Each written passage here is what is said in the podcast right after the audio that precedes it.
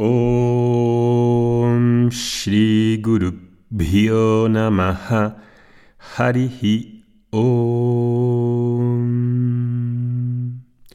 Muy buenos días a todos, Namaste. Hoy es 6 de enero, Día de Reyes. Espero que habéis pedido, deseado, anhelado, pues quizá los regalos más importantes, ¿no? Que es salud, ecuanimidad, sabiduría, rectitud, una vida de Dharma para este año 2021. Estábamos haciendo un resumen del capítulo 2, que es uno de los capítulos más importantes de la Bhagavad Gita, en esta secuencia de el viaje del autoconocimiento, que además es creo que es un buen capítulo para hacer ese camino del autoconocimiento y entender qué significa. Habíamos visto en los audios anteriores que en este capítulo 2 hay cuatro partes. La primera que va del verso 1 al verso 10, en la que se habla de cómo Arjuna descubre y cómo se rinde ante su maestro y quiere que le enseñe, decide que que necesita la enseñanza porque ha descubierto su propia impotencia para resolver el problema fundamental, a pensar de, las, de la gran inteligencia que tiene, de una, ser una persona dármica, no es capaz de resolver ese problema que se le plantea, plantea un problema a nivel particular suyo de decidir si va a tomar partida en una batalla o no, y se le plantea un problema moral que le lleva al desasosiego, a la impotencia, a una sensación de, incertidumbre y ahí, en ese capítulo 1, pues nos contó toda su problemática y aquí en los primeros versos del capítulo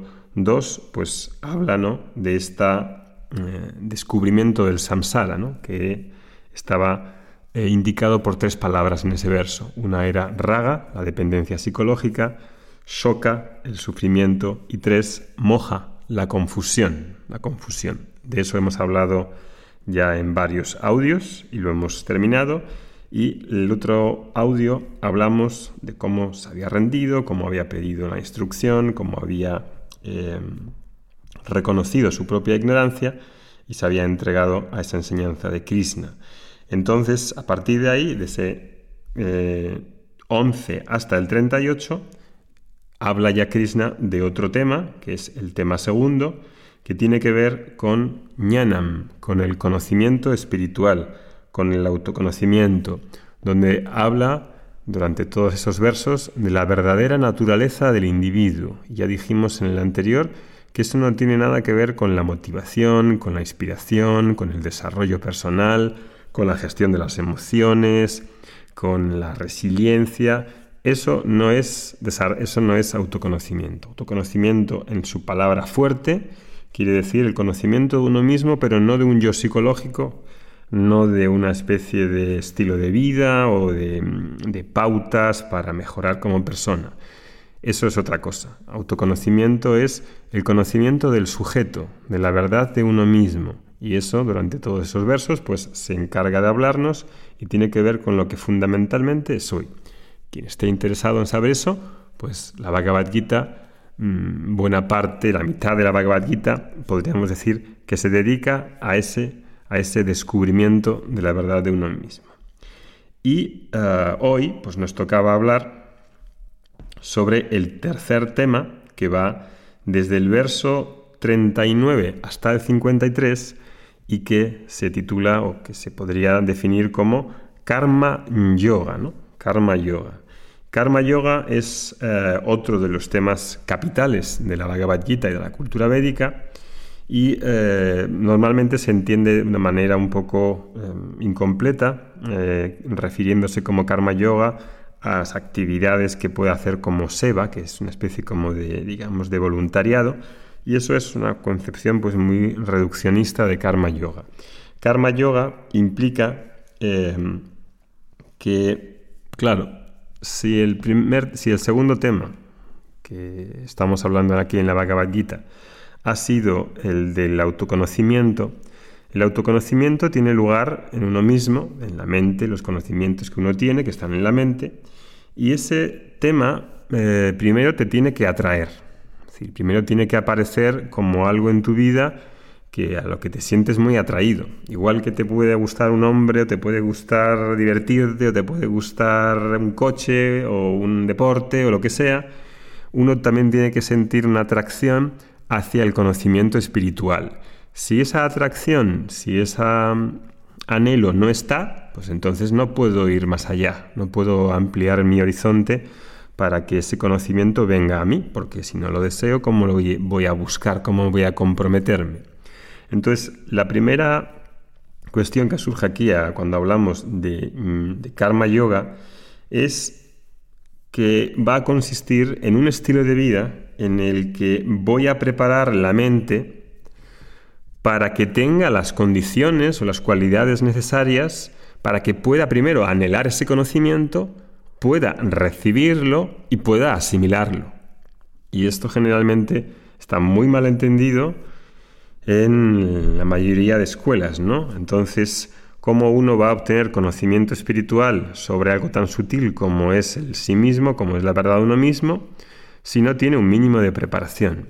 Si uno quiere estudiar física cuántica, no se le ocurre, eh, sin saber física, sin saber matemáticas, ponerse a estudiar física cuántica, porque no da. Si no sabes álgebras, si no sabes matemáticas, si no tienes un conocimiento mínimo de física, ¿cómo te vas a matricular en física cuántica? Si no sabes hacer sumas, ¿de qué estás hablando? ¿Cómo puedes ir a algo que es, necesita una preparación? A nadie se le ocurre estudiar una cosa compleja sin tener unas condiciones mínimas para poder estudiar esa cosa compleja. Entonces, aquí claramente, pues a través de todos esos versos del 39 y del 53, de una manera sintética, de una manera reducida, que luego va a desarrollar en otros capítulos, pues habla de si no me siento atraído, si todavía esto me parece difícil, me parece que, que no es algo que yo anhele, pues habla de que te prepares, ¿no? que te prepares a través de un estilo de vida a través del cual pueda conseguir esas cualificaciones. Bien, ¿y en qué consiste ese estilo de vida? Pues Karma Yoga consiste en dos cosas. Karma Yoga se puede hablar de esto de diversas maneras y aquí estoy haciendo una simplificación y una reducción grande para que podamos verlo en conjunto. ¿no? en, otros, en otros audios, en otras clases, igual, pues siempre lo puedo comentar de diversas maneras. Aquí voy a elegir una. Este karma yoga puede ser entendido como dos cosas. Uno es la acción.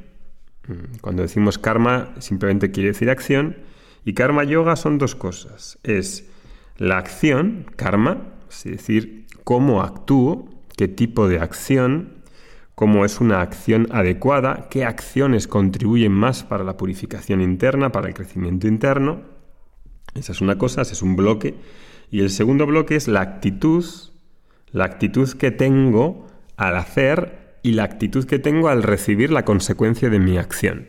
Parece que es así muy abstracto, pero en realidad no lo es. En realidad tiene que ver con cómo actúo, cuál es mi posicionamiento en las acciones, mi actitud, mi intención, las expectativas que tengo, las creencias que tengo al actuar, qué tipo de acciones hago, cómo me comprometo con ellas y luego también cómo las recibo, cómo me afecta las experiencias, las acciones que hago, tienen consecuencias, cómo recibo esas consecuencias, cómo me las tomo cómo me afectan, cuál es mi actitud. Eso así dicho de muy, muy grosso modo es karma yoga. Tiene que ver fundamentalmente con cómo actúo y cuál es mi actitud a la hora de hacer y a la hora de recibir. Esto es karma yoga. ¿no? Entonces, cuando hablamos de acción, por un lado, cuál es la acción adecuada, pues aquí se pueden decir un montón de cosas y nos podríamos tirar meses hablando de esto. De hecho, la Bhagavad Gita pues es lo que habla detalladamente sobre esto en profundidad. ¿no? Entonces la acción adecuada es la acción que se espera de mí en un contexto dado. ¿Qué es lo que debería hacer? ¿Qué es lo que se espera de mí ante una situación, ante cualquier situación? ¿Cuáles son mis deberes? ¿Cuáles son mis obligaciones? ¿Cuál es mi dharma? ¿Qué es lo que, lo que una persona haría en mi situación de una manera muy objetiva? Eso podría ser una definición. También podemos decir que acción adecuada podríamos hablar de tres tipos de acciones, acciones sátpicas, acciones rayásicas, acciones tamásicas. Lo que más crecimiento interno y más em, madurez da son las acciones sádvicas. ¿Qué son las acciones sádvicas? Bueno, pues muy sencillo, también se puede hablar de muchas formas, pero acción sádvica sería aquella en la que el beneficiario de la acción no solamente soy yo mismo, sino que me expando, expando ese beneficio a más personas. Es decir, que empiezo desde, me beneficia a mí, obviamente, pero beneficia a lo mejor a los miembros de mi familia, beneficia a más familiares, beneficia a una comunidad, beneficia a una región, a un país, a la sociedad en su conjunto. Voy añadiendo capas en la que me hago más expansivo en la manera de que cuando actúe no solamente piense en mí mismo, sino que piense en que ese beneficio que obtenga va a ser también para otros. Entonces es acción trae más, eh, más eh, crecimiento interno. Una acción que solamente pienso en mí es una acción rayásica. Solamente soy yo el, principal beneficiado. Esa, acción es una acción menos expansiva, más, digamos, eh, centrada solo en mí y por lo tanto, pues mm, no implica un mayor crecimiento sobre una serie de facultades que puedo desarrollar. Y por último, la acción tamásica es aquella acción en la que salgo yo ganando, pero es eh, eh, perjudicando a otros deliberadamente, es decir, haciéndoles daño, engañando, mintiendo, estafando, eh, haciendo algo en los que ya la acción es no solamente limitada en cuanto al alcance, sino también es una acción amoral. Esas son las tres tipos de acciones y las acciones que dan más purificación son las acciones sádvicas. Ok. ¿Cuál sería la actitud de este karma yoga? ¿Cuál sería una actitud propia? Pues una actitud propia, dicho de manera muy resumida, podría ser cualquier cosa que haga con sinceridad y de todo corazón. Es decir, que cuando actúo no lo hago de mala gana, no lo hago eh, como si fuese un insulto hacia mí y hacia los demás. Lo que hago lo hago de todo corazón no solamente busco la recompensa del beneficio, sino que también en la propia acción soy capaz de, eh, estar en paz y de hacerla con gusto, de hacerla con, buen, con un buen, eh, buenas formas, con una intención adecuada. Y en otro nivel ya más profundo, pues, eh, ¿cómo haría esa acción de todo corazón? Bueno, pues nos dice la Bhagavad Gita que una manera de hacerlo, una manera propicia y completa sería ofreciendo mis acciones, colocando mis acciones, sea cualquier tipo de acción, colocándolas en el altar y ofreciéndolas al Señor.